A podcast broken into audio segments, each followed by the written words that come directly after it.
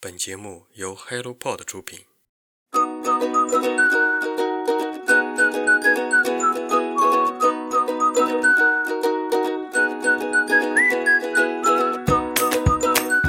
Hello，大家早上好，欢迎来到今天的晨间书适，我是 Masa。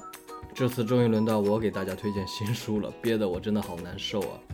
最近来晨间书适推荐新书的朋友还真的不少，不仅仅有 HelloPod 内部的小伙伴们，也有刚刚认识的朋友们。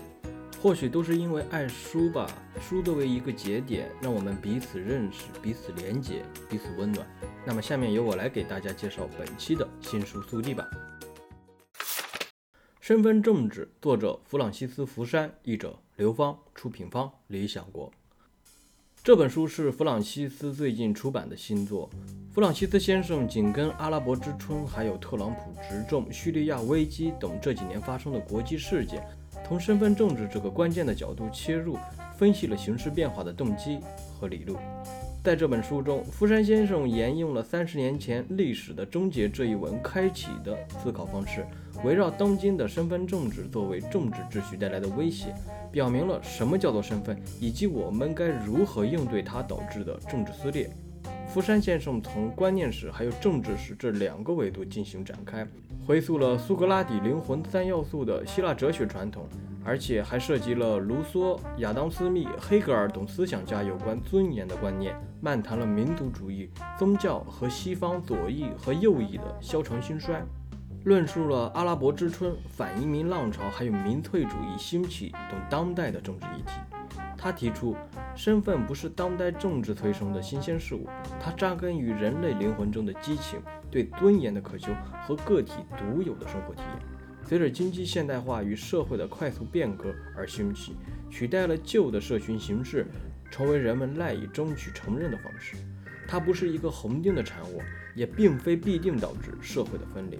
清华大学政治系教授刘宇老师为他写了一万字的导读，结合了阿富汗塔利班等近期的热点，总结了本书的概要，可以帮助我们更好地理解福山先生的写作宗旨和思想魅力。弗朗西斯·福山，日裔美籍学者，哈佛大学政治学博士。他已经出版的作品有《历史的终结与最后的人》《信任》《政治秩序的起源》等等。曾经三次入选外交政策全球百大思想家。为什么要推荐这本书呢？其实也是因为理想国一层的原因。我在这一套图书中最喜欢的作者就是弗朗西斯·福山先生。记得是在2019年，我当时出差的缘故，在荷兰的奥姆斯特丹机场上，无意中发现了英文版的《身份政治》。当时我特别的高兴，可惜由于英文功底的原因吧，读了几遍之后，发现还是很难理解英文的内容。于是我就等了好久啊，等了好久，一直盼望它中文版的出现。终于在今年盼到了这本书。虽然在福山先生的观念里，历史的终结是民主，而且由于最近几年疫情的原因，大家很显然的发现，历史的终结好像和民主根本没有任何关系，反而集权好像才是历史的终结。不管怎样，我还是非常喜欢福山先生把我带到了政治学的大门，感谢他，也感谢。弗朗西斯先生的作品《回归家庭》，作者沙尼·奥加德，译者刘玉，出品方理想国。他们曾经是律师、会计师、教师、设计师、记者、医生、出版社学者。他们有着高额的薪水，还有远大的职业前景，却最终有了一个共同的归宿——职业家庭主妇。在这本书里。作者对受过高等教育的伦敦女性及其伴侣进行了深入的采访。这些女性为了照顾孩子回归家庭，而丈夫则继续从事高薪的工作。媒体和政策鼓励职业女性维持工作和家庭的平衡，构建伙伴式的平等夫妻关系，而女性们面对的现实情况却截然相反，比如不友好的职业文化、对家庭主妇的污名化、对育儿事务的贬低。他们牺牲了事业，结果发现家庭也不是真正的避风港湾。在这本书里，作者向我们揭示了性别平等口号和女性遭受的不公正待遇之间的巨大落差。自主选择的背后是结构性的不平等，幸福的表象之下则是深深的愤怒和失望。这本书希望能够倾听这些女性的声音，并以此作为起点，帮助他们在家庭生活和工作中获得迟来的真正的平等。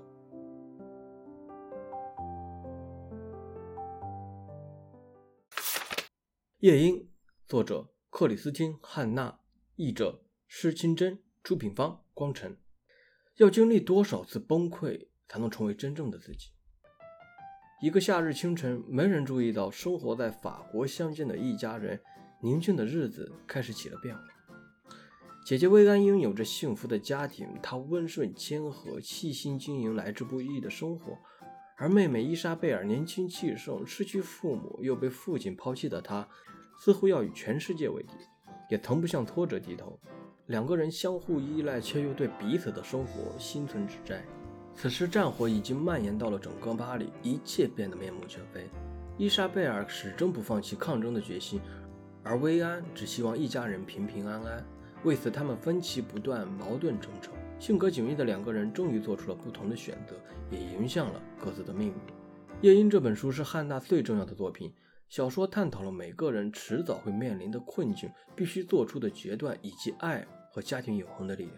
他们的故事令人着迷，令人心碎，又如此的普通，并且从中也看到了我们自己。凭借强大的洞察力和直抵人心的叙事，《夜莺》这本书成功提名国际都柏林文学奖。在这本书里有一段原文我是非常喜欢，下面读给大家：如果我在自己漫长的一生中学到了什么，那应该就是这句话了。我们在爱情中明白了自己想要成为什么样的人，却在战争中发现自己到底是个什么样的人。如今的年轻人渴望对所有人都无所不知，认为光是动动嘴就能够解决问题。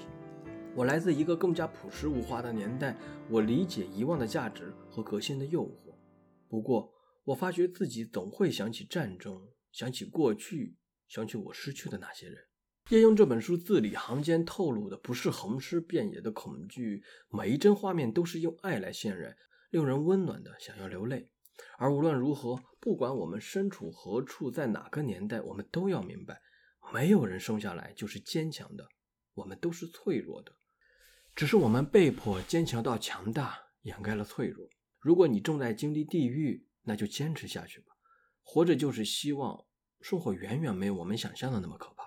它总是让我们在跌跌撞撞之中碰到某些意想不到的惊喜。其实我们只是把困难想象的太复杂了而已。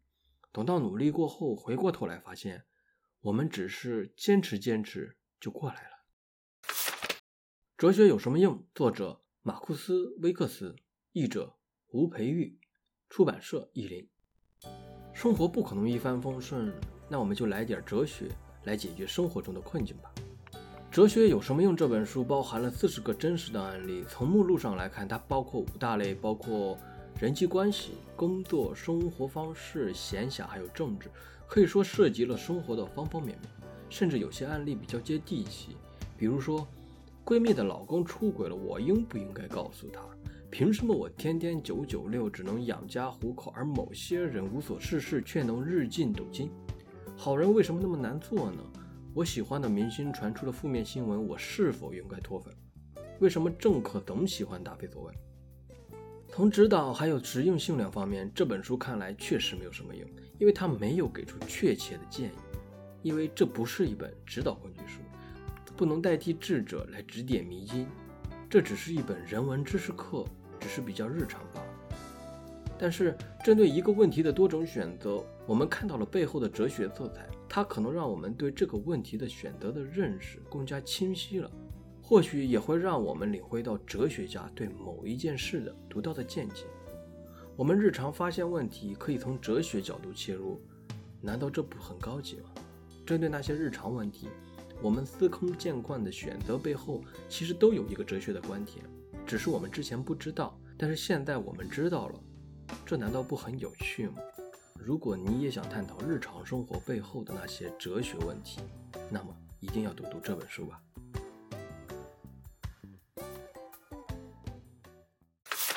好了，今天的新书速递就到这里。关于这本书，如果你有任何的感想，欢迎在评论区和我说说你的感受。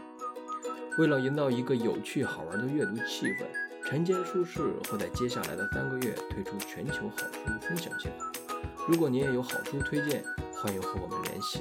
今后，让我们一起努力，让阅读成为一种人生的可能。今天的晨间书事就到这里，我们下期再见，拜拜。